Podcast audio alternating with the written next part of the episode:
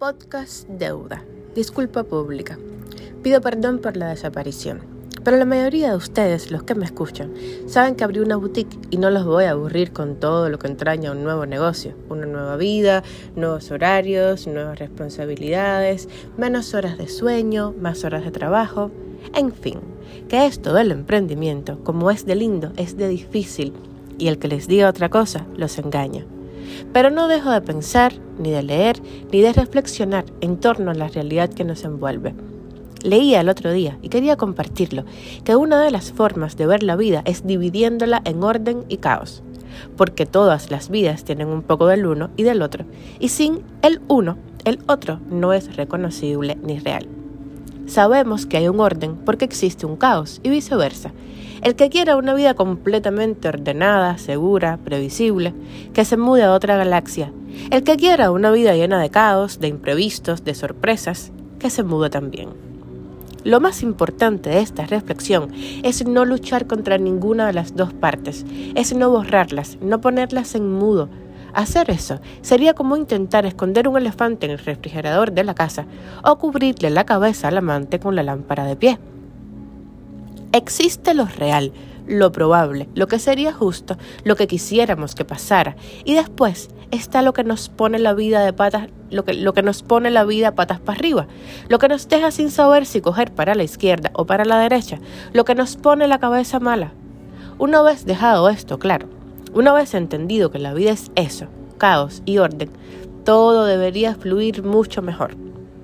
Ir en contra del caos, intentar desaparecerlo, sería un error garrafal, como mismo pensar que si somos buenos, asiados, solo tendremos orden en la vida, porque nos lo merecemos.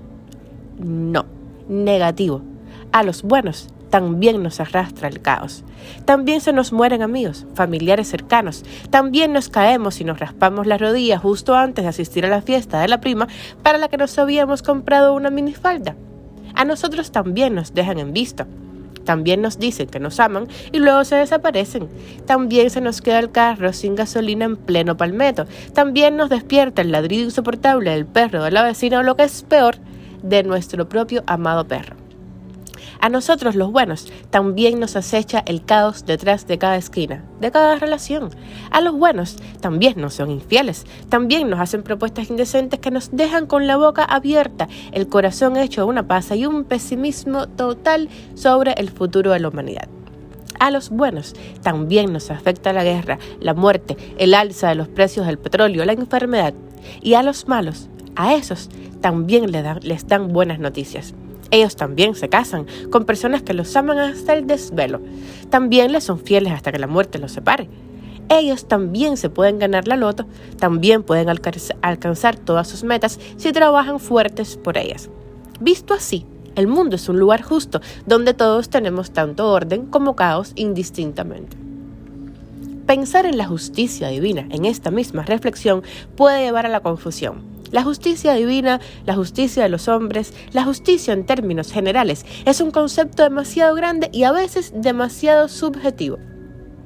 Lo que es justo para ti podría ser extremadamente injusto para mí. Si me dejas en visto porque estabas ocupado, porque no tenías tiempo para responder, porque no paras de trabajar y luego te olvidas porque tu vida es una verdadera montaña rusa y yo te recrimino y te pido una explicación, tú lo verías como un acto de injusticia. Así la vida. Así que prefiero solo por esta vez sacar esa injusticia tan ida y traída por los pelos de la ecuación y dejar solo orden más caos igual a vida. Entonces, cuando la vida está en orden, como ya sabes que el caos puede aparecer en cualquier momento, te recomiendo que lo disfrutes más, que no des nada de ese orden por sentado, que lo goces a plenitud. Y cuando llegue ese momento de caos, primero te recomiendo que recuerdes que el orden llegará en cualquier momento y de paso que aprendas algo de ese caos que te rodea. Porque del orden apenas aprendemos nada. Por malos humanos que somos, claro. Por malos humanos que somos, claro. Pero del caos, del caos aprendemos todo. Deshoja tu caos. Pregúntate de dónde viene. Pregúntate qué viene a decirte. ¿Qué no deberías volver a hacer? ¿Qué deberías hacer más a menudo? De la misma forma, hay caos que no dependen de nosotros. y de los que solo podemos aprender a tener paciencia y a reconocer, una vez más, lo que ya sabemos. El caos es tan real como el orden, tan común, tan normal. ¿O acaso no piensas en algún tipo de muerte al menos una vez al día? Es tan común la muerte como la vida, estar como no estar, ser como no ser. Una vez un psicólogo sabio me dijo, ¿qué es lo peor que podría pasar?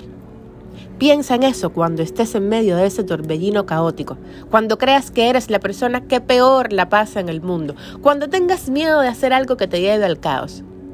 ¿Qué es lo peor que puede pasar? Yo abrí la tienda. Juego a cada segundo con el caos. Si sale mal, si el caos se cumpliera, ¿qué es lo peor que podría pasar?